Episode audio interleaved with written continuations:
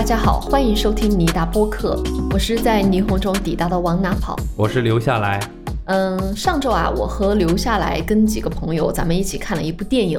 呃，这部电影我看我们群里面有好几个听友在聊啊，对，正好他们在聊，就叫做《正义回廊》。当时看的时候呢，我觉得我们几个人的观影体验就很不一样。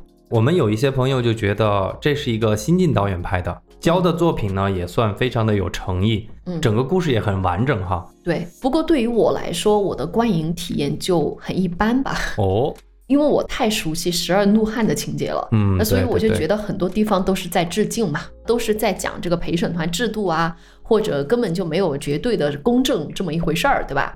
所以这种感觉就像是我看《爱情公寓》，哦，就很多人觉得它很下饭，然后看的也让人很轻松、很放松、很开心嘛。对，也是一代人的记忆嘛。对，但是因为我看了太多遍《老友记》了，所以我就很容易发现里面有很多相似的梗嘛。明白，就有点破坏我的观影体验。好，之所以我们呢一开始提到《十二怒汉》，提到这个正义回廊，是因为它跟我们今天要讲的案件有很大的相似之处。哎，对，其实《十二怒汉》从某种层面上来说也是比较经典的推理作品吧。嗯，虽然它是一个比较严肃的文学经典，那看了我们今天的这个案件啊，我觉得果然哈，经典作品都有现实土壤的。对，因为《十二怒汉》里面不是有一个十八岁的男孩，对吧？嗯他被指控杀了他自己的爸爸爸，然后就有可能面临死刑。不过他很幸运，有一个八号的陪审员愿意重新梳理所有的证据，然后提出合理怀疑，最后让他免于一死。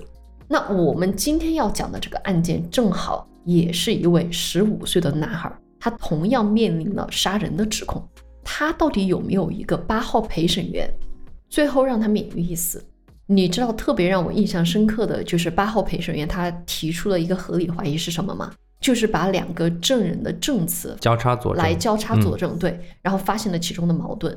我简要的跟大家提一下这个事儿啊，好，就是两个证人之一是男孩楼下的老人，他声称啊，案发当晚他听到男孩对他爸大吼说：“我要把你杀了。”接着就听到他爸尸体倒地的声音。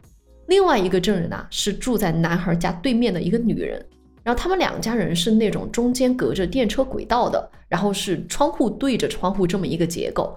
这个女人就说，当天晚上她透过这个窗户，哎，看到男孩杀了他爸。但是很巧的一件事情是，当时恰好有一辆空电车经过，所以女人是经过电车的最后两节车厢看到了这个对面的谋杀。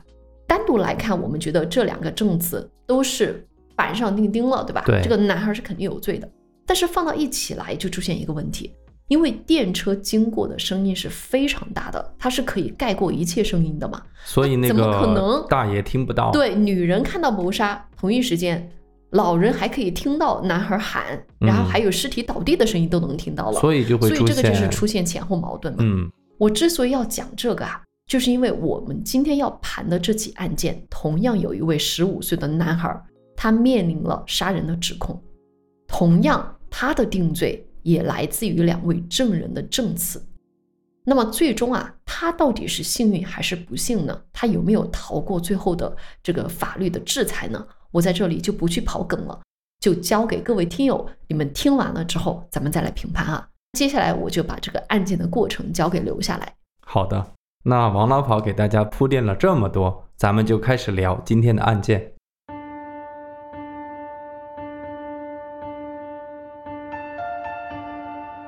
今天这个案件，我们得先从一场失踪案说起。这个事儿啊，是发生在山东省临沭县，时间呢是在零五年一月十日，那天是个星期一。临沭二中有这么一个高一女生，名字叫做小云。小云呢，就跟往常一样，早上出门上早自习，但是呢，直到晚自习结束，她的家人都没有等到她回家。也就是说，小云在这么一个寻常的周一，莫名其妙的就失踪了。当天晚上，小云的家人就选择了报警。林树公安接到报警之后，当夜就展开了调查。由于当时的监控系统，我们知道都不是很完善，林树二中甚至连监控系统都没有安装，哦，所以要调查小云的失踪，就只得靠走访。也就是说排查小云的同学和老师嘛。那么这么一来，警方就梳理出了一条当天小云失踪的时间线。我们来听听时间线。一月十日早上六点，小云离开了家。这个地方我需要特别的给大家讲一点，就是说头天晚上，小云有一个非常好的朋友，叫做小齐，他呢是在小云家留宿，所以当天早上，小齐是骑着自行车搭着小云，两个人一起去学校参加升旗仪式。嗯，十三分钟之后，也就是早上六点十三分，小齐和小云就进入了学校的大门。这个时候恰好也是学校升旗仪式的集合时间。两个人是刚刚踩着点儿进的这个学校，林树二中就有这么一个惯例，就是每周一的早上六点十五分，他们会举行升旗仪式。对，结束之后呢，学生们会以班级为单位就开始进行晨跑。嗯，但是事发之前的那段时间，小云她是身体不舒服，对，是向班主任请了假，所以班主任是特许她不用参加晨跑，所以小云在校门口下了车，哎。自己一个人就往教学楼的方向走去，因为他不用去参加晨跑。而小齐因为骑了车嘛，他就得去另外一个方向的停车场去停他的自行车。那这么一来，两个人就分开了。但是仅仅十几秒之后，当小齐转过头，发现哎，此刻已经看不到小云了。嗯，那令小齐完全没有想到的是，就刚刚那一会儿，竟然是自己最后一次看见自己的好朋友小云了。时间呢，就来到了早上六点十七分。升旗仪式结束，全校就进入了晨跑十分钟环节。那这个时间段，学校没有任何一位同学和老师看到过小云出现在操场。晨跑结束之后，所有人回到教室。早上六点三十五分，早自习准时开始。也就是从这个时候开始，小云的同学和当天上课的老师就发现小云缺席了一整天的课。小云究竟去了哪儿？没有任何一个人留意。一直到晚自习结束，一向准时回家的小云却迟迟没有出现。见女儿一直没有回家，小云的爸爸这才赶到了学校，四处向老师和同学打听小云去了哪儿，但是还是没有得到任何有用的线索。那这么一来，小云的爸爸就只能选择报警。为了找到小云，警方真的是全力出击，甚至是进驻到了林树县二中里边进行全面的搜查。根据当时一位宿管回忆。警方甚至连宿舍床下都爬进去检查过，即便是这个样子哈，也没有找到小云的蛛丝马迹。你说小云的失踪是不是非常的离奇？我觉得堪比胡心宇啊。对啊，因为就是从很短的一段距离嘛，在小云这个案子里面，就是从校门口到教学楼，短短的这么一段路里边，莫名其妙就消失了。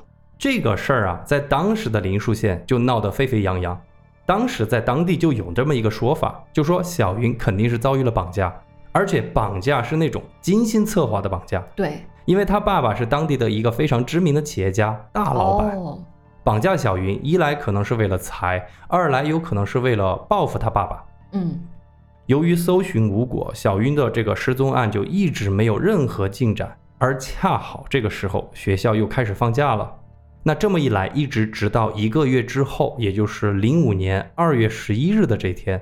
小云的失踪案才迎来了关键性的突破。零五年二月十一日这一天是农历正月初三。虽然林树县二中的同学和老师啊，他们都还在放假，还在过春节，但是学校的宿管员工李真梅李师傅，他已经提前返校，开始准备进行打扫教学楼的这些工作。所以，怪不得就是要等到这个时候，他的案件才迎来突破，是吧？对，因为一直都没有人了。我先来给大家说一下整个教学楼的布局，因为我觉得这个对于我们了解案件非常的重要。大家对中学的教学楼都应该很了解，我觉得都长得差不多。嗯，中间就是楼梯，东侧是教学区，而西侧被学校改建成为了男生宿舍。嗯，但我们学校倒是没有，就是教学和宿舍这么混成一个教学楼。对，这个就有点奇怪。但是整体的结构我能想象，就是中间有一个楼梯，楼梯啊，就核心的楼梯，然后分为左右两侧嘛。嗯嗯。二月十一日一大早，李师傅就开始打扫工作。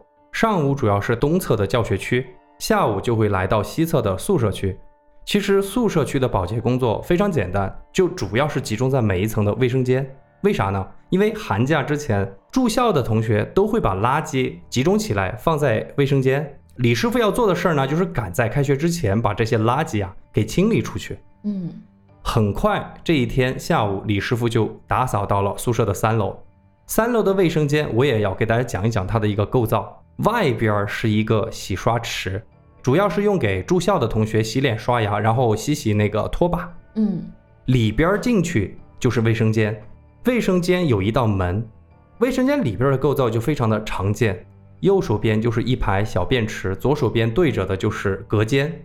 但是由于这个教学楼它的设施比较陈旧，那个水上不到三楼，所以冲厕所就成了问题。哦，久而久之对抽不上来水，它嗯没有那个冲水的系统，所以厕所的卫生就特别的糟糕可。以想象。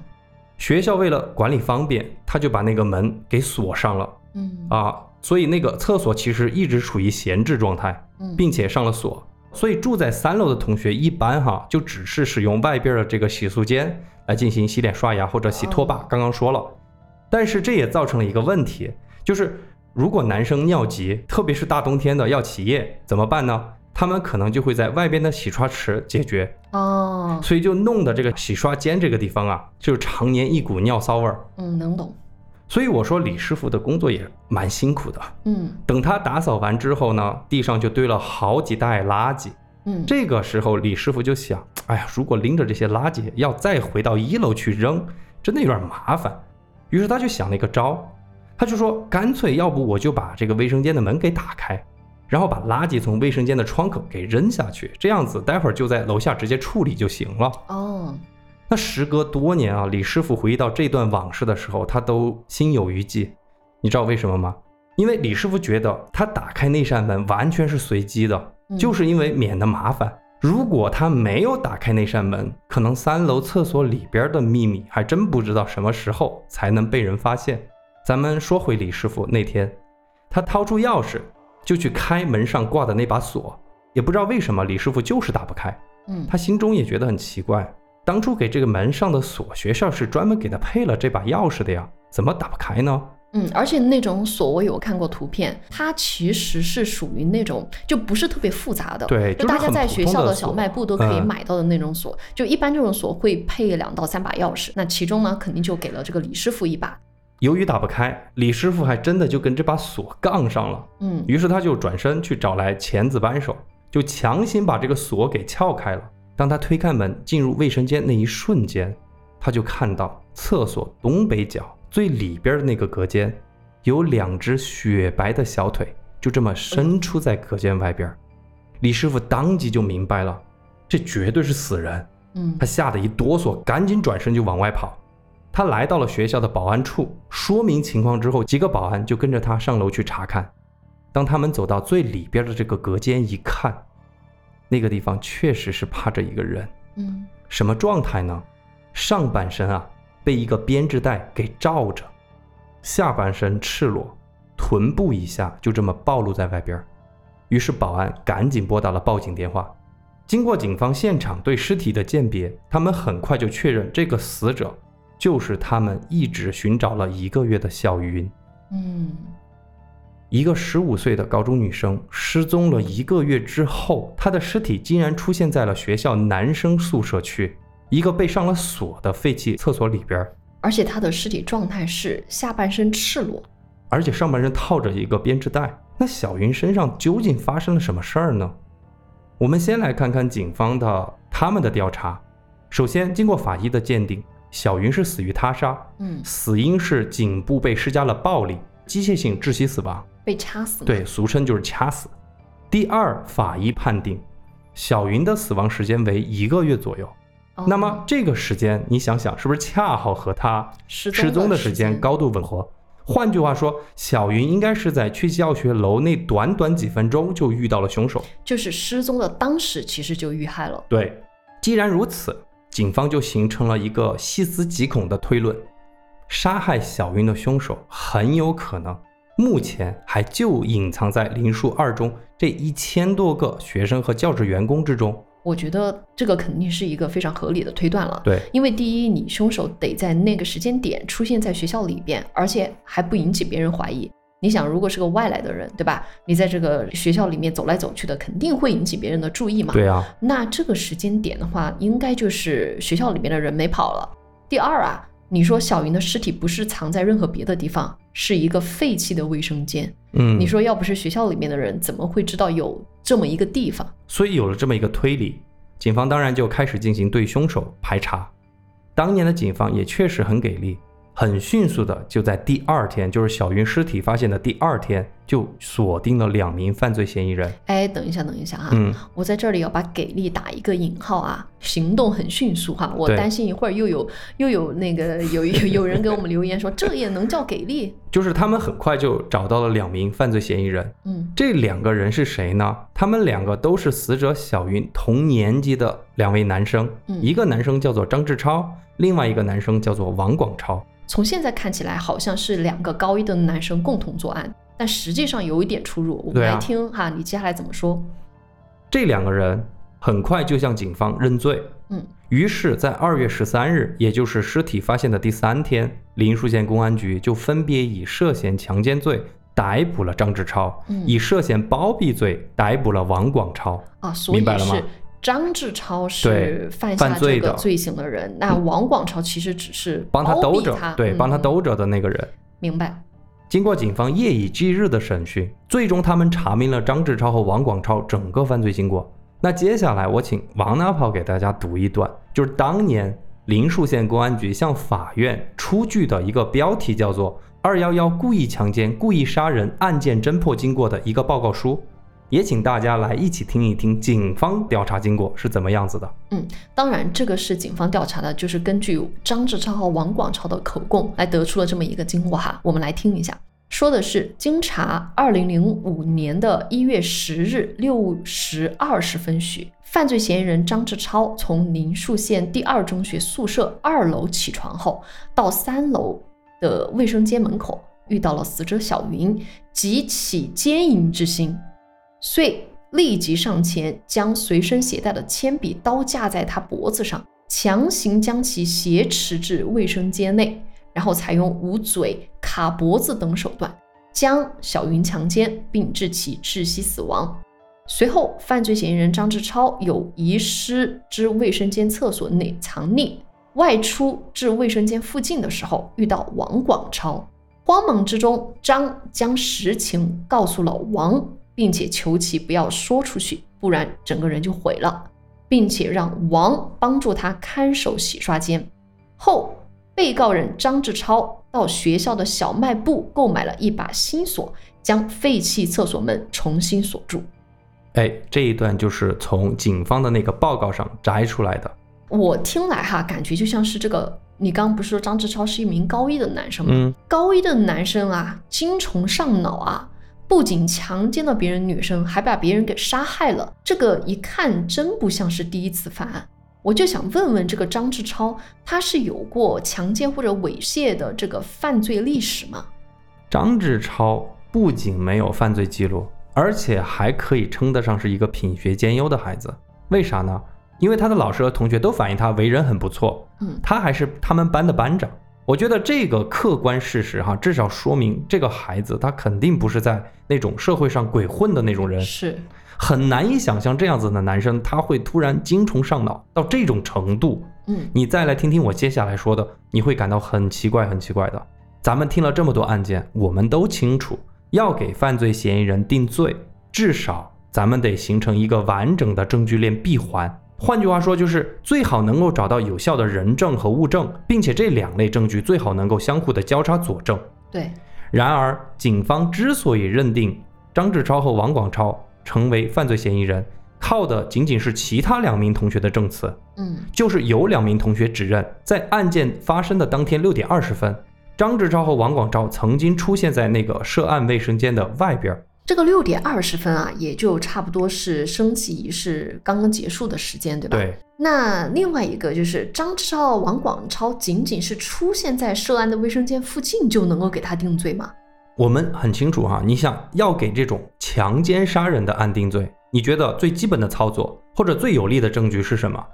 是不是就是去查嘛？对 DNA？嗯你至少得查尸体，比方说像这个案件里边儿，这个女生的阴道分泌液是吧嗯？你看能不能够提取到犯罪嫌疑人张志超的那个生物痕迹？但是在本案的档案里边，对于阴道分泌物的检查却只字未提。嗯而且不仅如此，无论是在现场还是小云的尸体上，都没有检查到犯罪嫌疑人张志超的生物样本，嗯，什么指纹、精液、毛发，什么都没有。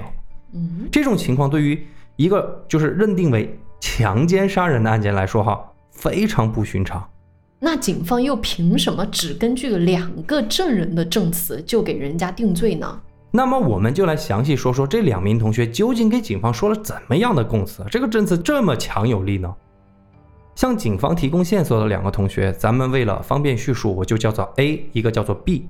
这两个同学所在的宿舍房间距离涉案的卫生间最近，大概只有五到六米的距离。嗯，那这也是为什么他们的证词可以取信于警方的原因。这里我要补充一点哈，嗯其实他们的宿舍都还挺大的，基本上那一个房间多的有住到几十个人。但是恰巧为什么说这两个同学是警方的一个调查的重点呢？是因为他们当天早上因为自己的各种原因没有能去参加升旗和晨跑，所以正好他们符合第一，你在宿舍离这个案发现场近，最近，嗯，对，第二，当天又确实没有下去，就出现在操场，你确实是在宿舍里边，这两个条件同时满足了，所以他们的这个证词当然对警方来说就比较重要。那我们就接下来听听哈，这两位同学到底是当天早上听到了什么，或者看到了什么。从 A 同学的口中，警方了解到，小云的失踪那天早上，他们两个就像你说的，是给老师请了假，没有去参加升旗和跑步，而是留在了宿舍。大约六点二十分左右，他们就突然听到宿舍外传来了女生的尖叫，紧接着还听到了一位女生说：“你要干什么？”听到这样的声音，两个同学立马起床，走出寝室门去查看外边到底发生了什么事儿。A 说，当时他是在系鞋带，所以他比 B 同学要晚出去那么十来秒的时间。嗯等他走出去的时候，他就看见 B 正在跟两个他不认识的男生在那个涉案的卫生间门口有说有笑。那有了 A 的证词，警方马上就去找 B 进行核实。B 就告诉警方，当时站在涉案卫生间门口的两个男生，其中一个就是张志超，嗯而另外一个他不认识。于是警方就把所有的男生的照片摆在他面前，让 B 去指认。这个时候，B 一眼就看出，当时另外一个男生就是他不认识那个男生，正是王广超。B 还向警方供述说，当时他看见张志超和王广超在这个涉案的卫生间门口，他上前跟两个人说话，就说：“哎，你刚才听到了什么叫声没有？”张志超和王广超还跟他开起了玩笑，一会儿说是女鬼在叫，一会儿是说是美女在叫。那基于 A、B 两位同学的口供，警方就觉得 A、B 两个人所处的位置靠近涉案卫生间，并且两个人同时反应，听到尖叫的声音就是来自于涉案卫生间的附近。这一点呢，正好就与尸体所处在卫生间被发现这么一个客观的事实相吻合。所以就这样，张志超和王广超就被警方视为杀害小云的凶手和帮凶。嗯，哎呀，你听完这个 A、B 的口供，你有什么想法？我觉得简直是愚蠢至极，这个时间上根本就不对。为什么说呢？嗯我不管这个门口这两个人到底是不是张志超和王广超哈，是谁都不可能犯案。为什么呢？因为这两个人呐、a B 两个人，他不是住在那个宿舍嘛？嗯宿舍不就是离这个洗刷间或者说是卫生间很近的这么一个距离，对吧？那两个人在听到尖叫声之后，从寝室走到这个洗刷间，再怎么走不会超过五分钟吧？我觉得要不了啊，只有五六米嘛，对不对？他两三分起床钟的距离，嘛他起床再走，最多两三分钟。对啊，所以你想，五分钟以内，张志超要完成奸杀，或者说他要把小云首先给拖到卫生间，然后完成这个强奸或者杀人这个动作，同时出来之后再碰到王广超，然后还得把自己做了啥事儿告诉王广超，还要说服他然后还要说服他来给自己守卫生间的门。之后呢，再跟出来的 A、B 两个同学谈笑风生。你觉得五分钟的时间可能做到吗？所以这个证词老师说很有问题。嗯。但是警方也就带着这份口供，带着这么一个有罪的推论这种假设，就在短短半个月内的时间，对于张王两个人进行了九次审讯，每一次审讯大约都是在五个小时以上，最长的一次审讯，根据那个审讯记录显示是达到了九个小时。嗯所以在警方强大的攻势下，张志超最终是承认了自己强奸并杀害了小云的整个犯罪事实，而王广超也向警方承认了自己的包庇行为。所以说有这么一个所谓的人证，嗯然后有这两个犯罪嫌疑人的供词，嗯就这么着，对啊，就给他定罪了。案发一年之后，也就是零六年的一月十六日，山东省临沂市人民检察院分别以涉嫌强奸杀人和包庇罪，对于张志超和王广超分别提起了公诉。二月二十日，临沂市中级人民法院就开庭审理了此案。三月三日，法院就作出了一审判决：张志超犯强奸杀人罪，判处无期徒刑；嗯王广超犯包庇罪，判处三年有期徒刑，同时还附带了一个民事诉讼，嗯就是判处张志超的父母得向小云父母赔偿经济损失十九万。对于这么一个疑点重重的案件，检察院和法院是受理了。对于这么一个判罪结果，不仅是原告接受了，甚至连被告张志超本人也接受了。嗯就感觉是这个判决是每一方都很满意。在庭审的环节，张志超甚至是放弃了自我辩诉，而且在一审结束之后，张志超也没有提起上诉，就是完全接受了法院对自己的裁决。一审结束之后，那王广超在羁押服刑了大概十三个月之后，带着一个包庇强奸犯的罪行回到了家，而且他再也没有去学校上学了，就是在自己家开的这个小店帮忙。而张志超呢，则是开始了他那个遥遥无期的铁窗生活。嗯十五岁被抓，十七岁就开始服刑。我觉得啊，人生都还没有开始，就过上了那种一眼望穿的牢狱生活。当然，如果小云的死就是张志超所为，那么他罪有应得，死有余辜。嗯但如果不是张志超所为呢？那么不仅小云的死没有得到沉冤昭雪，凶手还逍遥法外，对不对？嗯同时，张志超和王广超的人生，就像他们自己说的，我的人生就停止在了十五岁那年。你想在我十五，你在十五六岁的时候，你要承罪于强奸，知道你这是这是什么概念吧？当时真的把我放开，我真是真想立马死在那里，真的真的，因为真的觉得活着没什么意义了。就就是认了这个罪名以后，你活着还有什么意义吗？刚刚大家也听到了那段话，如果是张志超干的，那么他作茧自缚；如果不是他，他的未来还能不能迎来转机和希望呢？当所有人，包括张志超本人都选择放弃的时候，只有一个人还在坚持，那就是张志超的妈妈。就我从各种视频和文字资料上来看，张志超的母亲应该是那种很老实、很本分的人，你知道吗？就是那种受教育程度也不算高。我看完他的采访，我觉得咱们可以说他是一个不怎么懂法的人，但是我们不能忽略一点，就是他是一位母亲。她在接受央视记者采访的时候，有这么一段话啊，大概意思就是说，他们一家人都是很老实、很本分的，就不是很懂法。得知自己儿子犯了法，他们也不知道怎么办。当时他根本就没有想要去翻案，因为公安怎么查，法院怎么判，他只能接受。嗯但是作为母亲，她了解自己的儿子，她就觉得自己儿子怎么着都不可能杀人。看着自己的儿子一夜之间就成了一个小老头，她也非常的心疼。所以张志超的妈妈其实她只想弄清楚一件事情，嗯，就是张志超亲口告诉她那一年究竟发生了什么。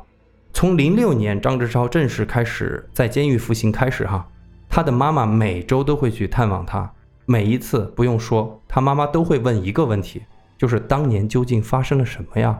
张志超每一次都是选择泪水和沉默去回答母亲的提问。用张志超自己的话来说，就是他也不愿意去回忆。退一步讲，就算他告诉了妈妈，也没有办法改变判决的结果。那与其说出来让家人痛苦，那不如就这么苟且的活下去。就这样，时间来到了二零一一年，张志超已经服刑到了第六年。在六年的监狱生活中，他自己学了很多法律知识，也从新闻上看到这几年啊，有些冤假错案有机会得以纠正。这个呢，其实客观上让他有那么一点点希望了。但更重要的是，张志超其实还是有点不忍心看到自己妈妈为自己操心。他的家人，特别是爷爷奶奶，就是被人指指点点，你知道那种啊，就说强奸犯、杀人犯的家人。所以在这几年的服刑期间，爷爷奶奶是相继含恨而死的。嗯就张志超的家，我说实话，真的只能用家徒四壁来形容。他的爸爸在这个时候又是属于那种重病卧床不起，整个家庭就只剩下张妈妈一个人在苦苦支撑。张志超就觉得自己真的是不能再让父母因为自己而一直这么毫无希望的生活下去。你说对于张妈妈、张爸爸来说，这个何尝不是对他们的人生判了无期徒刑呢？因此啊，在有一次的探访中，张志超就对他的妈妈终于是松了口。他告诉妈妈，他希望妈妈能够给自己找一个律师。他决定，我不再背黑锅了。所以，从二零一一年到二零一四年，张妈妈是委托律师向临沂市中级人民法院，还有那个山东省最高人民法院提起了申诉。但每一次得到的回复都是，本案事实清楚，证据充分，予以驳回。二零一四年，张志超就从少管所转移到了另外一个城市的监狱。每一周，张妈妈是坐着火车去看望张志超，而且还要给他打气鼓励。也是在这一年，病重的张爸爸离开了人世。那最为绝望的是，由于三番五次的被法院驳回，张妈妈已经完全找不到律师继续为张志超的案子进行申诉了。嗯，可以明白，因为眼看着是一个必败的案子嘛，就根本就对找不到嘛。嗯，好在啊，也就是在二零一四年，张志超的命运终于终于是迎来了逆转的曙光。这还多亏张妈妈。她当时就在网上搜索律师事务所，因为当地已经找不到了嘛。嗯，他就搜到了一个叫做北京大鱼律师事务所。我知道为什么是会搜索到这个，你知道吗？就是因为当时的这个北京大鱼律师事务所是代理了一个另外一个冤假错案。哦，当时里面的一个律师就是成功为该案件平反，所以呢，张妈妈就觉得啊，既然是。这个事务所有这样一个先例啊，就正好找到这里哈，为自己的儿子看能不能把这个案子给翻了。哦，原来这样子哈，我还不知道，感谢你的补充。事务所里边有一个叫做李迅的律师，他很愿意帮张志超来进行辩护。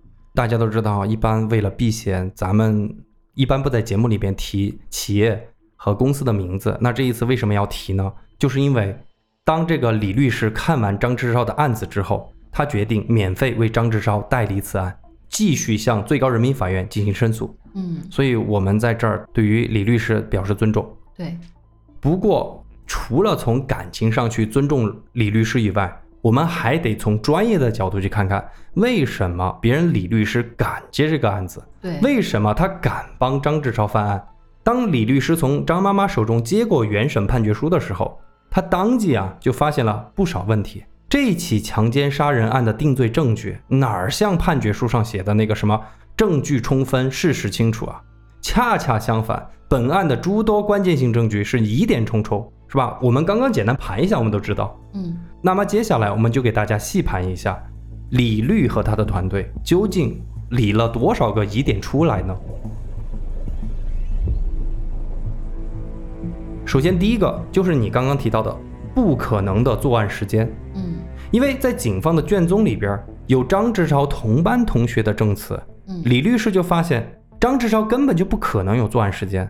我们一起来盘一盘，咱们从张志超的角度来盘一盘时间线哈。六点十五分，全班同学都可以作证。张志超参加了当天的升旗仪式。警方的那个调查不是说张志超当时是直接从二楼的寝室起床之后到三楼去方便吗？这是第一个问题。其实人家去参加了升旗仪式的，对吧？六点十七分，作为班长的张志超是抱着全班同学脱下的外套往教学楼的方向走去啊，就是帮大家把衣服放回到教室里边啊。大家因为要晨跑嘛，对吧？那这个时候大家记住这个时间点是六点十七分，也就是说，作为班长的张志超，他虽然参加了升旗仪式，但是他并没有参加后来的晨跑，所以就回了教学楼。六点二十分。那 A、B 两个同学在三楼男宿舍的卫生间附近就听到了有女生的尖叫。假如说我们假定这个时候就是张志超遇到了小云，并且呃就是下了毒手嘛，那这个时候从六点二十分往前推，六点十七分，张志超嗯。对才抱着衣服回去，也就是说在三分钟的时间内，张志超必须要抱着全班的衣服回到教室，然后把衣服放好，同时走到三楼遇到小云，并且开始下手。三分钟的时间啊，六点二十五分，A、B 两个同学，据他们自己说的，在涉案卫生间的门口就看见了张志超，嗯，和王广超。我觉得五分钟的时间都长了，应该没有五分钟。所以我们最后再总结一下，从六点十五分到六点二十五分这一段时间只有十分钟。嗯，嫌疑人张志超要办以下几件事情：第一，参加升旗仪式；第二，把同学的衣服放回二楼的教室。对，第三，偶遇小云，并挟持小云到男生宿舍的三楼卫生间，而且还要破坏卫生间的门锁。嗯第四，在卫生间侵犯并杀害小云。嗯第五，要求王广超替自己守住涉案的卫生间。第六，跑到小卖部去买把锁，然后回来再把门给锁上。对，因为最后一点，这个买锁这个事儿啊，也出现在警察的这个调查记录里，就是说张志超本人供认自己还去那个小卖部买了锁，然后再跑回来，因为他不是破坏了门锁嘛，还得把这个锁给重新锁上。然后才是遇到的 A 和 B。以上的六件事情，短短的十分钟，我觉得你要完成，这可能吗？像这样子的疑点，在警方的侦破报告中是只字未提。那接下来我们就来说第二点，就是矛盾的证词。之前我们提到了，判定张志超和王广超的罪行，最主要就是依据于 A、B 两位同学的证词。可能大家会好奇哈，A、B 两个同学不是同时都目睹了张志超和王广超出现在那个涉案卫生间的外边吗？嗯怎么可能会出现矛盾呢？就是当年啊，对于 A、B 两个同学，警方其实是分开进行的口供，嗯，这个也很常见哈。嗯但是呢，警方和检方向法院提交的那个案件陈述，却主要是基于 B 的口供，而不是 A 的口供。那 B 和 A 的口供有不一样的地方吗？有啊，就有一处明显的矛盾。那个矛盾点在哪儿？当李律翻看口供的时候，他就发现了警方和 A 有如下的对话。我给大家说一说。警方说：“你认识那两个人吗？”A 同学说：“我不认识。”警方又问：“那你认识张志超吗？”A 同学说：“我当然认识他，因为他和我是初中同班同学。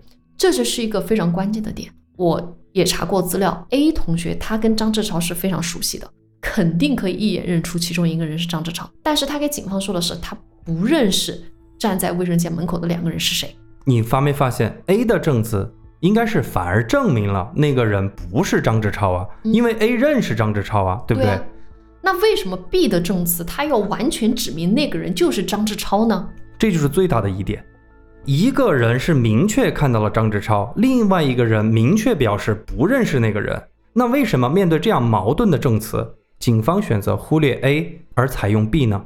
这都还没完，李律还发现 A 同学还有这么一个口供，他说当时他和涉案卫生间门口的两个不认识的男生，不是他们还交谈了一下吗？嗯，然后 A、B 两个人就从三楼走到了二楼，这个时候就迎面碰上了一个人，你猜那个人是谁？谁？就是张志超。这不正好就排除了张志超作案的可能吗？对呀、所以 A 的口供完全是在排除张志超，而且在张志超的口供里面也提到了当时自己就在二楼遇到了 A，还给 A 打了个招呼。我说实话，我这儿哈，我就不是说想去吐槽警方和检方了，我就是觉得这个 B 同学为什么他一口就要咬定说卫生间门口那个人就是张志超呢？就是他看到的究竟是谁？他出于什么样的目的和心态，非要说那个人是张志超？就是非常可惜的一点。李律也经过多方打听，他找到了 B 同学的家庭住址，但是邻居却告诉李律他们，就说 B 同学一家老早就搬离了这个林树县，根本就不知去向，所以这个就只能成为永远的谜团。嗯，但是我倒是看过一个说法，哦，就是说张志超和当年指证他的这个 B 同学，就是一口咬死他的这个 B 同学，有一个相似的地方，那就是他们两个人个子都很高，他们当年就有一米八，体重也差不多都是两百加，哦，也就是说是学校非常显眼的两个大高个儿，而且两个人同样也是班长，所以你发现这两个人有很多的相似之处。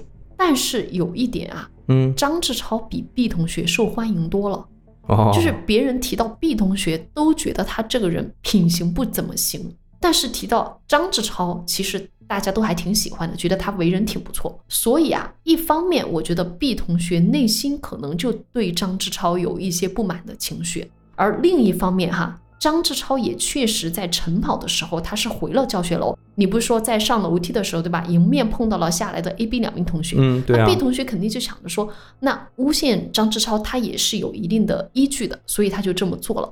当然，这背后有没有更深层的原因呢？为什么他非要污蔑一个人不可呢？我们到后面再给大家来说这个事儿。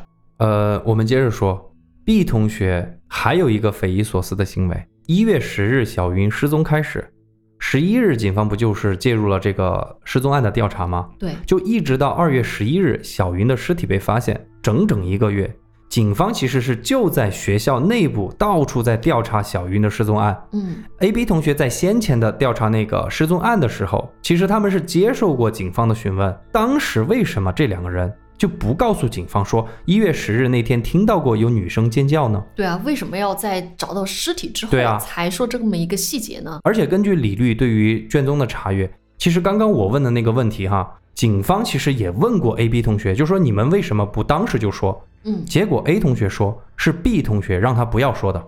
哦，为什么 B 同学让 A 同学不说？具体原因他也没有多说。总之就是 B 同学觉得这个事儿说出去对学校和班级不好。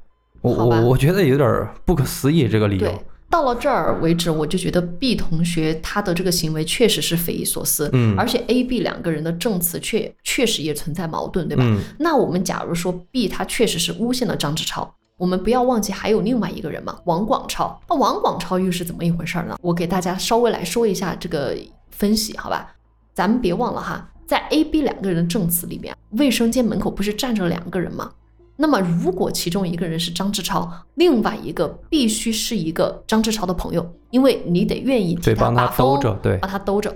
王广超恰好是张志超的初中同学，在高中的时候啊，两个人经常结伴同行，哦，所以我们有理由怀疑 B 同学在全校学生的照片当中就认出了那个常常和张志超同行的王广超，所以他不假思索地选择了王广超作为另外一位犯罪嫌疑人，然后让自己的故事更加具有可信度。那他究竟为什么非要诬陷别人不可？还是这个问题，我们还是在后面再给大家来揭晓。对，我们后面再来聊吧。这个嗯毕竟也是一种推测哈。嗯那基于此，我们就可以看到 A、B 同学的证词明显存在着相互矛盾，这种证词本身就不应该作为判定死罪的这个依据。接下来我们说最后一点，嗯就我们说一说李律当年调查这个林树县警方在现场勘查的这个报告以及尸检的情况，他们又发现了什么疑点呢？嗯其实刚刚我们聊了，根据两份报告显示，警方在现场和尸体上是没有提取到有关张志超的任何生物痕迹。对，李律呢就把这两份报告给了北京市一个医学司法鉴定中心，让他们来进行审查。很快，这个中心就给出了比较专业的审核意见。嗯总结一下，一共有三点。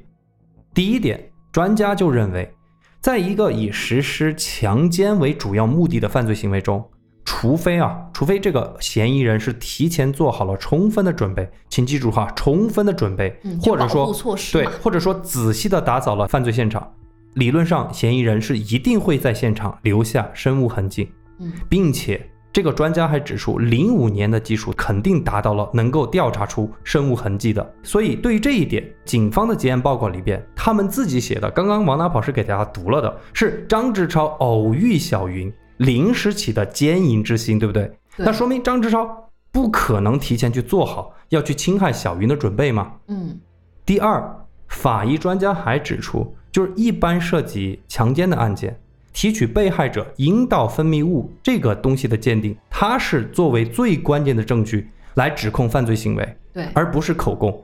然而呢，小云的尸体报告里边居然没有提到这一点，嗯也就是说，你警方可能是做了，但是为什么你不不提呢？或者说你没有做这么关键的证据，你为什么又不做呢？我更倾向于是第一点，我也觉得，就是因为我就是是做了我，我看到资料是就是连口腔的分泌物都提取过的。那为什么不提取阴道分泌物呢？这个说不通，说明警方做了，但是这个做出来的东西不符合他们对这个案件的认知，所以他们选择不写进去对。，可能就是真的什么都没有。嗯，他们为什么这么做呢？我们看第三点。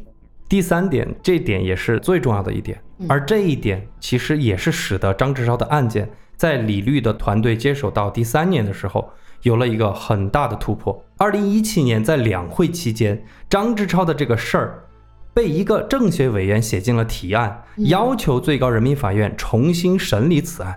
这位政协委员姓侯，是天津某个高校的法学博士，也是我们国家最高法院的那个特约监督员。嗯用他的话来说，就是这个案件他一看就觉得有问题，能让侯博士看到这样的疑点，并且在两会上提出提案，李律的团队发现这一点真的是功不可没。哦，那么我们接下来看一看李律到底发现了什么。嗯，最关键一点，刚刚说了，当年的林树县公安局判定张志超主要的依据是 A、B 两个同学的证词。对，不过，其实还有一个关键的证词指向了张志超作案，是什么呢？就是张志超自己的有罪供述。哎，就承认了嘛。对，为什么在证据证词都有漏洞的情况下，张志超还要去认罪呢？我不得不想到一个词啊，严刑逼供。这个就是本案的最大的疑点或者问题，就是提审程序是否合法。首先，李律说，根据当年的适用法，未满十八岁的嫌疑人需要法定代理人在现场陪同受审。就理论上来说，应该是张志超的爸爸和妈妈陪着他接受警方的询问。嗯，但是张妈妈说，她根本就没有接到警方通知，他就作为张志超的陪审。但是在警方所有的审讯口供之中，张志超法定代理人的那一栏却有人签字，哦，谁签的字呢？嗯是学校的老师签的字。哦，但这两个老师事后却告诉李律师，就说当年的字是后边补上去的，自己根本就没有到场。也就是说，在审讯过程中没有一个成年人来监督对。，这么推就是张志超独立面对警方。嗯，李律还在查资料的时候发现，张志超是一共被审讯了九次。刚刚说了，嗯，从九次审讯的结果上来看，一开始无论是张志超还是王广超，他们两个都否认自己做了案。但是从第三次口供开始，两个人就开始承认罪行了。至于当时发生了什么，我们就来听一听张志超和王广超他们两个人是怎么说的。他们说你怎么把人杀死的时候，其实我就是当时我不知道，我就说不小心弄死的。然后可能审讯员就不满意嘛，他们就是说啊，你说是怕他喊救命，一手捂着他脖子，一手掐着他的嘴，不想把他捂死了。啊，你说你就这么说，对，我是不是怕他喊，然后一手掐着他脖子，一手捂他嘴，就这么回答出来的。我进看守所的时候，两个膝盖都是淤血，都是站不起来，有电棍，然后电在身上都是疤。其实特我特别特别不想回忆这些东西，我想坚持我本来的原则，我不知道事情我不能乱说，但是我坚持不住，打的急了之后就是像当时那个语文造句一样，条条框框框架给你列好了，你朝里边填词。后来口供确实是我自己说的，但是都是被他们诱导出来、逼出来的。大家听到了吧？在缺乏有力证据的情况下，很显然，负责侦破的警方选择了刑讯逼供。这些证词可以说是警方在步步引导他们两个完成的。嗯，为什么这么说呢？就是当时负责检查小云尸检的一位检察官，叫做张法医哈。嗯嗯，从第三次审讯开始，这个张法医啊，居然作为审讯员开始参与审讯张志超的过程之中。我们的国家的法令明确规定，尸检人员是不能成为审讯员。为啥呢？这就是因为尸检人员的身份的特殊性，他们对死亡方式、死亡时间等关键性的信息都非常了解，所以就会问出一些比较有导向性的问题，对不对？懂。所以，当他们问出这些导向性的问题的时候，犯罪嫌疑人就可能回答他们想要回答的结果。对，所以你想想，明明法律不能这样子做，林树县的警方却反其道而行之，嗯，为了把张志超绳之以法，居然是从已有的证据入手，反过来让张志超提供相应的口供，方便他们来写这个报告。因为我看过一个资料，我的印象还挺深刻的。嗯，就是说，后来在就是采访王广超的时候，然后他回忆起了当年他参加审讯的这么一个过程。大家还记得王广超就是说那个包庇张志超的对人嘛？。而且刚刚那个录音里边，大家也听到了，王广超说的是等于是填空题，那么警察就问他说：“哎，你那天有看到小云吧？小云穿的是什么颜色的衣服？”王广超当天根本就没见过小云嘛，他就只能瞎胡诌一个，嗯就是说白色。哎，说完，啪就挨了警方一记耳光。那他没招啊，就只能接着继续瞎猜呗。然后就说，哎，红色、黄色，哎，你直到说正确为止。所以我们可想而知，当年的这个林树县的警方离谱到了什么程度啊？所以我们也可以完全想象得到，从第三次审讯开始，张志超他就开始承认自己强奸的行为，嗯并且开始有了细节性描述。嗯，就比如说，他能够准确说出女性的生殖器官的某些名称。嗯你要知道，我们不一定会那么准确的了，对不对？是是，而且他还能够准确的描述，说强奸前、强奸后他干了什么事儿，用了什么道具。我就补充一个细节，大家更能够明白这一点啊。张志超的这个供词啊，它其实是前后不一致的，经过了多次更改的。比如说，他刚开始。承认那个奸杀了小云的时候，他的描述是说他的生殖器有发生插入行为嘛，嗯就实质性的插入行为。但是后来小云的尸检报告出来了之后，发现啊处女膜是没有完全破裂的，哦，就中间的小孔只容得下一个手指穿过嘛，也就是说，他的阴部虽然有发生性行为的迹象，比如说红肿啊等等，但是呢，就处女膜没破。奇怪的就是说，张志超他却供认自己有插入性的行为，这个就不符合逻辑嘛。然后你刚刚不是说那个尸检官张法张法医对吧？嗯有加入到审讯过程当中来嘛？所以在后来张志超的口供里面，他又把自己的口供改成了他当时没有插入，只是蹭了一下。所以啊，这个就很明显了呀。这些东西就在李律看来，就是完全你在诱导当时只有十五岁的张志超和王广超讲出他们想要的口供，对不对？是，所以依据这份刑讯逼供的口供，警方很草率的就判定了张志超和王广超的罪行。哎呀，这个东西我真的是非常不愿意看到。就我每当看到这种强大体制下个人无畏牺牲或者毫无抵抗力，我内心就很愤怒、很伤心。但是我想一想，我更多的是害怕，嗯，就我害怕有一天这个事情发生在我身上，嗯，然后又无能为力，王大好无能为力，那怎么办呢？哎，各位听友，继续听我讲，李律发现的离谱的事儿还没完。嗯按照程序，检方也得派人介入，公检法嘛，三方各司其职，相互制约、相互监督，我们都知道。嗯当检方介入之后，张志超似乎是看到了希望，他就向这位曾经介入的检察官翻供，而且这位检察官啊也很认真的就把张志超所说的话都记录下来了。嗯，但是让张志超感到绝望的是，第二天林树县的警方就对张志超再次进行了审讯，而且对他又是一顿暴揍。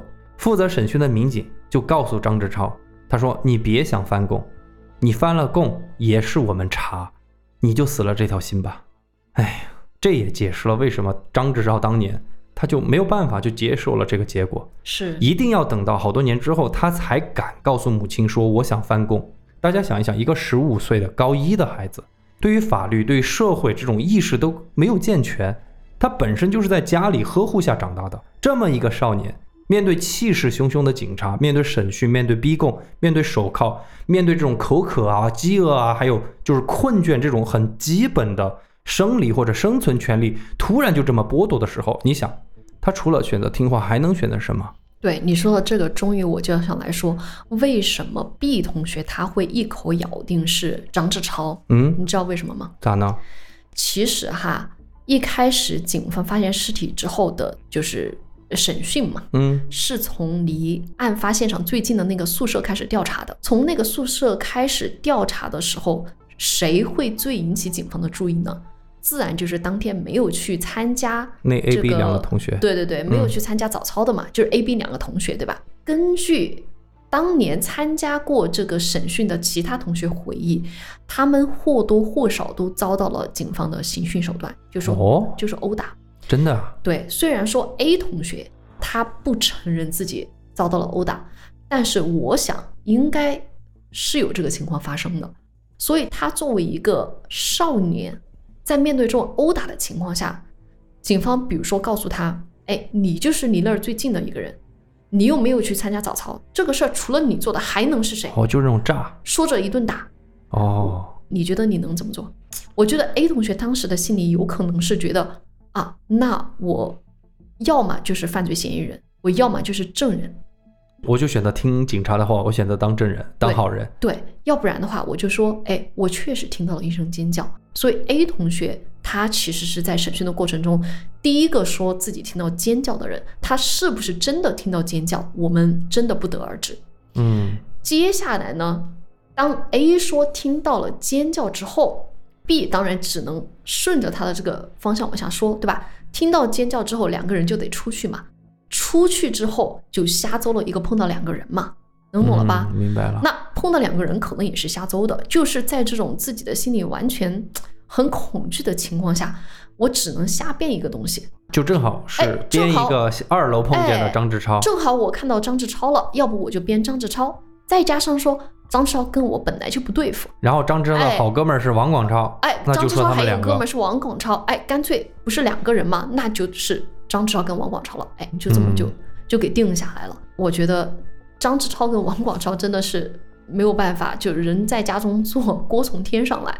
嗯，我觉得无论刚才我们说的是推测，还是说就是有证据的显示嗯这些东西，反正大概我觉得可能就是这个原因吧。你至少说明你要让我们解释，嗯我们只能这样子解释。至少说明一点吧，就是嗯嗯、当年的刑讯绝对是真实的。对，绝对是占据了上风，使得这个案件的结果是往这个方向走的。嗯，那你可能听友会问，哎，警方为啥不去公正的调查，他非要去这么来搞这么一出呢？我又看到一个资料，小云的爸爸不是在当地哎哦，有一些权威吗？就是他企业家嘛，嗯，他是企业家，而且说是人大代表还是什么的。就说小云爸爸知道自己女儿出事儿之后，就有给当地的政府施压，就比如说，哦哎，找了副市长或者是谁啊，哦就去跟公安局施压嘛，就说你们必须赶快把这个案子给查了。当时你记得找到尸体的时候是什么时候吗？就是二月，呃那个过年的时候嘛，不是初三嘛？正月初三嘛，啊，对吧？你想正月初三，在一个小县城，大家都欢欢喜喜过年的时候，警察被找回去，你给我查案，而且面临那么大的压力，你必须尽快给我破案，那怎么办呢？所以我就看到梅耀花园，嗯，那个公众号里面说的这么一句话，我觉得说的特别好。就当年这个案件，你不能说是哪一方造成的，而是当时那个环境共同创造了这么一个冤案。所以其实我刚才也有就也有想说没有花园的这句话，就是说嗯好像每个人都很满意这个结果，嗯，你知道我的意思吗？但是好歹我们有李律这种人，嗯，就是有人一定会为正义而努力的。那么经过媒体的曝光，经过李律的努力，二零一七年五月，最高法院就接受了并且立案了张志超的这个重审案。十一月下达了再审决议书，就指令山东省最高院重新审理此案。嗯二零二零年一月十三日，山东省最高院就做了最后的判决。由于缺乏客观证据指向张志超作案，证人证词存在明显的矛盾，并且张志超的有罪供述真实性和合法性存疑，判决张志超无罪，当庭释放。二零二一年，山东省临沂市的公检法共计十个人，当年处理这个案件的十个人被追责处理。嗯同年，张志超获得国家的赔偿三百三十二万。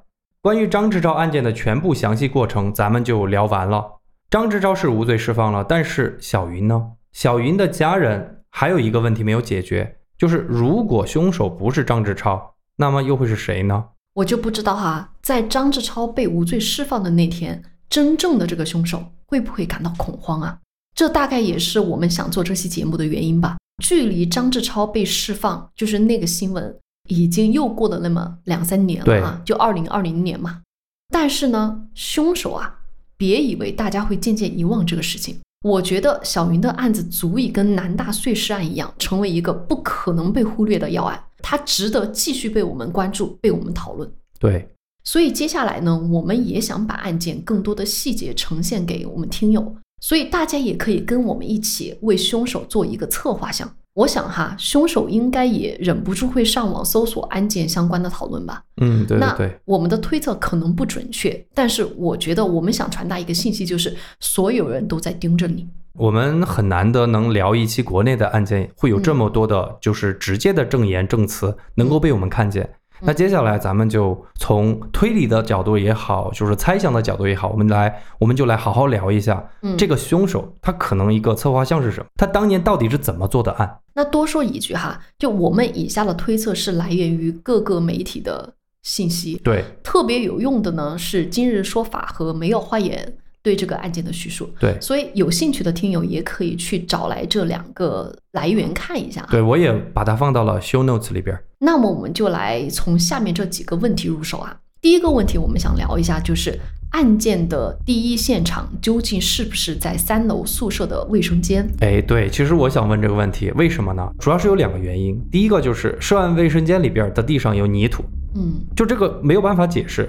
第二个就是小云的上身裹着那个白色的编织袋，所以这两点其实是非常可疑的。有人怀疑小云其实不是死在卫生间，而是死在别的地方，被抛尸或者遗失到了这儿。嗯，我觉得之所以有人啊想把第一案发现场放在学校教学楼以外，我这里有一个阴谋论的推论啊，就是说还是想要排除作案人是学校师生的可能。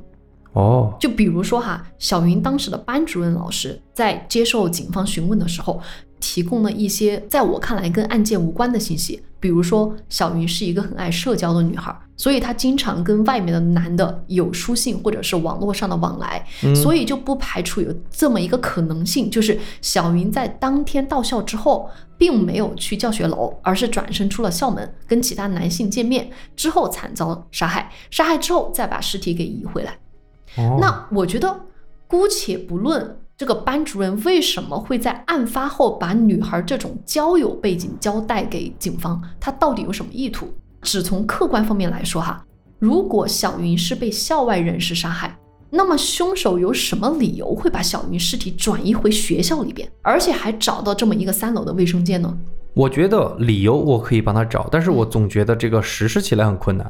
不用这么实施啊，就是你可以在这个城市把它抛弃在任何一个地方。对，理论上来说怎这个地方。么会抛弃到学校呢？而且哈，这其中你要想到，凶手是需要破坏卫生间的门锁，嗯，然后还要去买把新锁去给它替换。这个程序是非常复杂的，这个抛尸的这个过程成本是很大的。对啊，我就这个意思，对吧？嗯、所以我个人还是相信，其实他不是小云去了外边，被别人在外面杀害，然后再遗失回来的，这个在逻辑上是行不通的。所以案发的现场一定就是在学校里边。那你可能会说，学校里边不是有一片小树林吗？对吧？嗯那会不会是在这个小树林出了事儿之后，然后后来再遗失到这个卫生间的呢？对啊，那个泥土也粘在身上嘛，这样才能解释啊。但是哈，你要想这么一个问题：如果当天的第一现场不是在三楼卫生间，而是在学校的其他地方，那么凶手是怎么藏尸的呢？你要知道，警方来到学校，像你刚刚说过，是很快的连嗯宿舍的这个床下都仔仔细细翻查过了。对，怎么会在其他地方没有找到呢？整个学校警方唯一没有搜索的就是上了锁的卫生间，也只能说很巧，就那个房间没有查。那可不可能他藏尸那么久？凶手怎么藏尸的呢？所以我还是更偏向于三楼卫生间就是第一现场，这个就是梅奥花园的一个推测。我其实挺相信这一点的，就是他当时还给出了一些证据，就是说其实那个卫生间本身也不是一个特别干净的地方，在里边不仅有堆砌的一些垃圾，而且还有一些泥土。所以呢，我个人还是认为啊，就是三楼的卫生间应该就是第一现场。第二个问题就是小云的身上究竟发生了什么事情？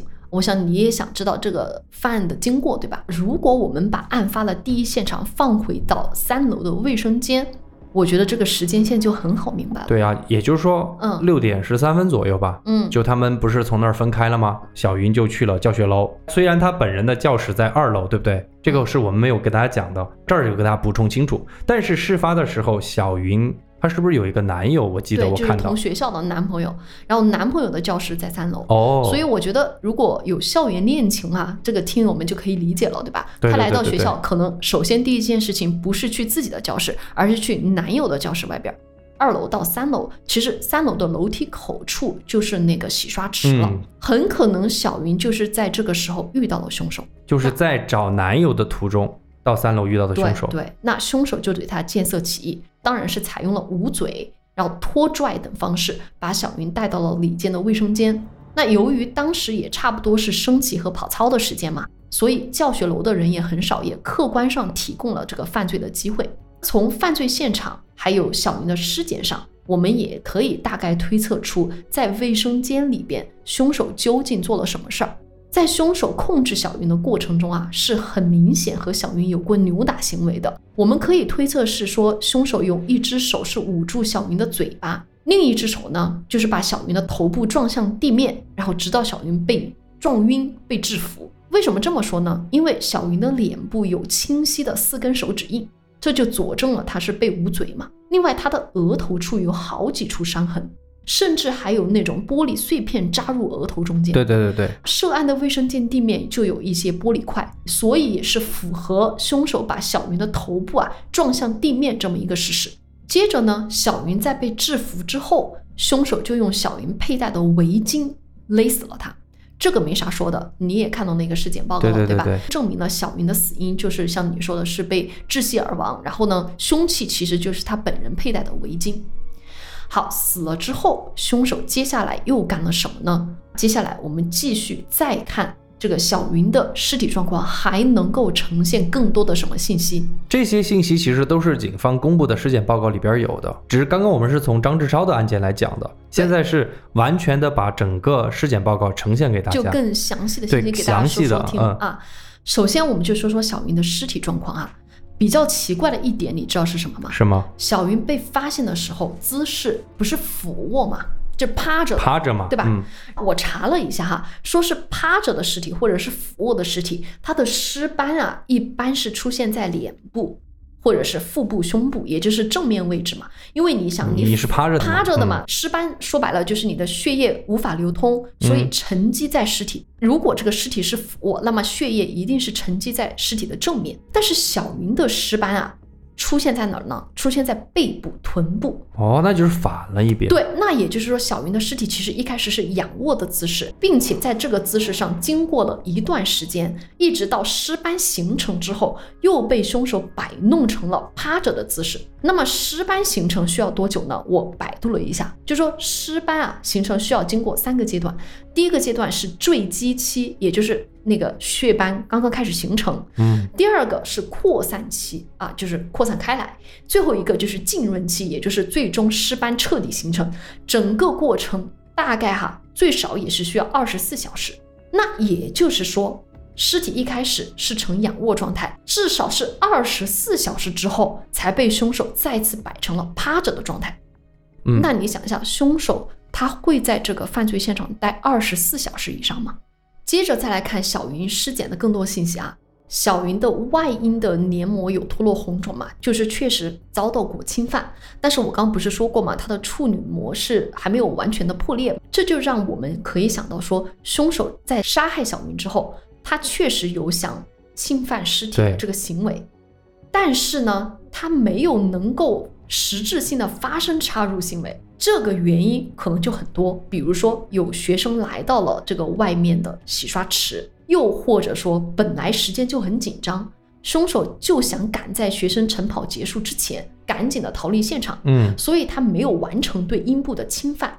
但是呢，我们刚刚又说了，小云的尸体在卫生间是仰卧了二十四小时，对吧？对，后来凶手是重新摆成了趴着的状态，那么也就是说，凶手有可能第二次进入到了卫生间里面。那么他第二次进去的时候是去干嘛呢？我们再来接着看哈，小云尸体的胸部到腹部有一条笔直的划痕，有一条大腿的内侧啊有小刀划出的那种井字形的伤口。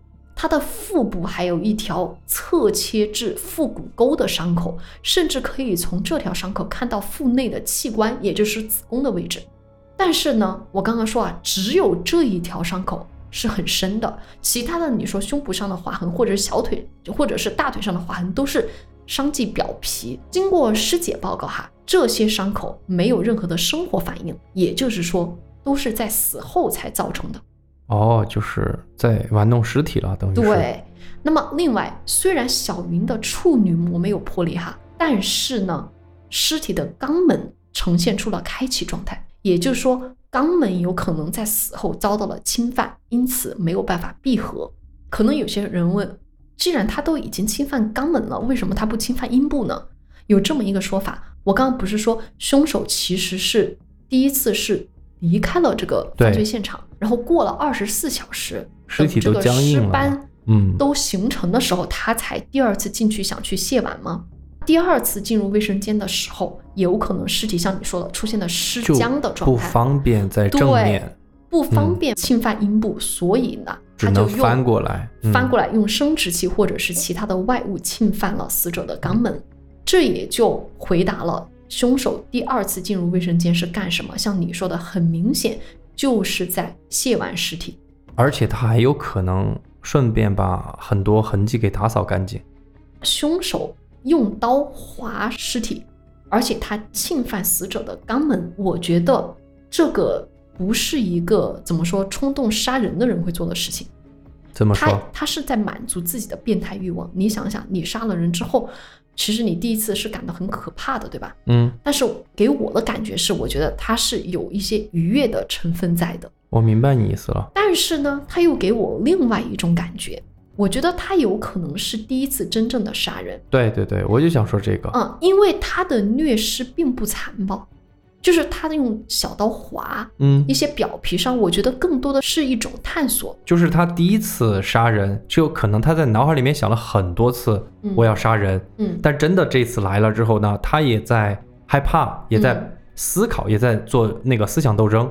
对，然后来了之后呢，试着拿刀去拉一下，看一下嗯，这个人人体是什么样子，那个刀啊拉在人的身上那种感觉是什么样子的。对，而且我看过梅奥花园他的一个分析，就是说为什么他在腹部到腹股沟这儿嗯切的那么深呢？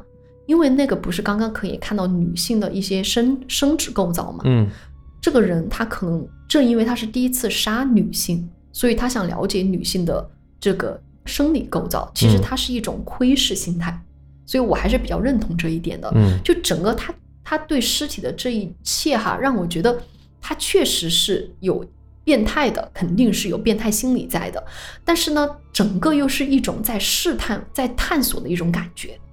那么说完了尸体哈，我们再来看看现场的其他情况，一些细节大家也可能会感受到这个凶手到底是怎么样的一个人。首先是小云的身下是垫着她自己的羽绒服和毛衣的，嗯因为这个卫生间很脏嘛，所以他把这个羽绒服哈、垫在小云的身体下边儿，而且啊，小云的牛仔裤也没有被随意的丢弃在地上，而是挂在这个厕所隔间的木板上。更奇怪的就是她的鞋子，他的鞋子两只鞋啊整齐的平放着的，嗯，而鞋子里面还放着他的袜子。哦，就是还在整理。哎，他当天上学时带了两本书，也是整整齐齐的跟这个鞋子堆放在一边儿的。这就说明什么呢？第一个，凶手是有足够的时间摆放东西的。对，他第二次进卫生间就不像是第一次杀人的时候时间很紧张了。第一次因为毕竟很快，几分钟过后，对吧？对那些学生都会返回来，他也怕自己暴露嘛。你毕竟这个外面的这个卫生间没有上锁嘛。那对你在里面，你不可能自己把自己锁在里面。对啊，你不能保证说没有学生会进来，对吧？所以你肯定是想想跑掉的。第二次进来的时候，因为他是想着想要卸完尸体嘛，所以我觉得他有一种慢慢来的心态，嗯，对？吧？然后就是慢慢的来探索。其次呢，我觉得凶手在生活上也是有一点讲究的。哦，我就老是在想，就是那种比如说十五、十六岁那种男孩啊，嗯，我觉得他们根本就是衣服、鞋子乱丢，能懂吗？你嗯，就是我就是这样子的。对他不会像这个凶手一样把东西进行规制，而且感觉也是有比较强的生活自理能力。说完了这个问题，我觉得我们就可以总结出关于凶手的一些侧面信息。第一个，肯定心理变态，搞不好以前有这种猥亵的前科，哦，因为他面对这个女尸，他不是害怕嘛，而是想享受嘛，对吧？对，第二个，他在生活上应该还是比较讲究的。第三个，也是非常熟悉学校的这个作息时间，还有教学楼的构造的，嗯，对？吧？好，那么这个问题说完了之后，我们来看我们我今天想说的最后一个问题，就是卫生间的门。这个问题我为什么想说呢？因为这是一个比较让我细思极恐的点。怎么呢？其实我很难想象，那么一扇根本算不上结实的木门里边，居然一直藏着这么一具女尸的秘密。但是呢，更可怕的是，我觉得这扇门里啊，应该还藏着很多其他秘密。为什么这么说呢？我们来想这么一点啊，案发当天，凶手他要一手控制小云，一手暴力开锁，你觉得他可能做到吗？呃，很难，我觉得。花费这个注意力到锁上面，你能够这么轻易的把小云给拖进去吗？所以早就换了锁。对，你说这个早就换了锁，不是完全没有依据的。根据第一位发现尸体的这个李师傅回忆，就是那个清洁工啊，对，李真梅。当天他打不开门锁，主要原因就是门上其实已经换了一把新锁嘛。而换这个新锁，你可能会想，是不是凶手犯案之后后边儿再补上的？像张志超他的这个呃供就是词，对吧？就是说他是自己破坏了门锁之后下来买了一把锁换上去。嗯，但是据李师傅的回忆，就是当时啊，他破锁的时候，除了锁被换了，其他地方，比如说锁扣，任何地方都是完好无损的。哇，那这个就是说明之前那个锁是有人打开的哟。对，也就是说，凶手有可能并不是在控制住小云后，然后暴力撞开卫生间的，更有可能的是，其实卫生间的门早就被凶手打开了。更细思极恐的是，卫生间的锁搞不好也早就被凶手换掉了。对，也许他就是常知道啊，这个三楼卫生间是长期没有人打开使用，搞不好他就利用这个三楼卫生间做一些偷偷摸摸的事情。对，早就占为己用了。嗯这个卫生间。对，我想啊，这个卫生间可能本来就是凶手的一个隐秘角落。嗯，更加让我细思极恐的是，张志超的供词中有这么一个被忽视的细节。啥？他说，案发当天他抱着同学的衣服不是回教室嘛，对啊。然后他就尿急，就让班上一个同学陪他去三楼的这个洗刷间去方便。你也知道，对三楼那儿得也得有一个人看着嘛，啊，因为那个撒尿嘛，对吧？洗刷间外面没有门的。对，该同学就是在那个呃洗刷间口或者是楼梯口等他，嗯，但是没等一会儿，张志超就跑了回来，边跑还边在这个走廊喊喊什么呢？喊啥？说卫生间有鬼，听到卫生间里面有动静，然后呢转过头一看，说：“哎，这个门锁怎么被打开了张志超说的。？”嗯，但是这个细节就是没有别人注意到。我觉得哈，这么短短的时间，当然不足以让张志超去犯案，而且他也没有必要交代这么一个细节，就是显得自己还真出现在了案发现场，就是其实是对他不利的嘛。嗯，他没必要撒谎，对吧？所以我还挺相信他说的这个细节的。那我们是不是可以猜想啊，张志超曾经就跟凶手一门之隔，而且说不定啊，那个时候凶手还正就在犯案当中。如果他推门进去就看到了，嗯，搞不好谁谁知道命运无常？对，张志超本人也想不到，他竟然成了那个嫌疑犯的替身。嗯，其实关于这个案件的客观事实，我觉得我们想讲的很多。对关于谁是可疑的嫌疑人，其实网上也众说纷纭呐、对，网上很很多，嗯，包括现在网上还有很多人都觉得就是张志超，嗯，他只是排除嫌疑而已，但是有可能是他做的，就只是没有查出来。反正就是有很多很多的细节，我觉得真要让我们掰开来讲，我们都还可以再讲一个小时对，。这就是我说的这个案件。很多朋友让我们去聊那个南京碎尸案，南大的碎尸案。我说实话，那个案件没有办法聊。嗯，一个是很多博主聊过，二个是我们没有像张志超这个案件这么多直接的证据就摆我们面前，嗯我们俩可以根据它来进行推测。你发现到现在为止，我给大家的就是可能会推测一些犯案的经过，但是我并没有对嫌疑人进行一个推测。我不想推测这个可能的凶手是谁，我想交给大家来推测。我觉得哈，为什么我这么做呢？那个三楼的卫生间就是嫌疑人的那个所谓的隐秘的角落。我觉得随着李师傅把门锁砸开的那一瞬间，就被打开在了阳光下了。我为什么重点放在说这个里面发生了什么？就是我想让所有人好像都看得到这个人在里面做了什么事儿，我们每个人都心知肚明。而那个卫生间只能成为这个凶手永远哈不敢再去提及的一角。这就是我想达到的这个目的。所以我想还要把这个呃推测他是谁的这么一个事儿啊，交给咱们所有的听友。我觉得也像《梅耀花园》那个他的那个文章写的，嗯就是不要说过多的东西对去提醒凶手。我们只告诉你，我知道你做了什么。对，但是警方掌握了什么？其实很多证据，我相信警方也好，梅奥花园也好，今日说法也好，他们都没有公布。其实警方肯定掌握了有更多的证据，我们也期待有一天这个人啊，他无处遁形。对，好吧，那我们今天这个案件就分享到这里，好，我们下期再见，拜拜，下期见。拜拜。漆黑的夜里，你是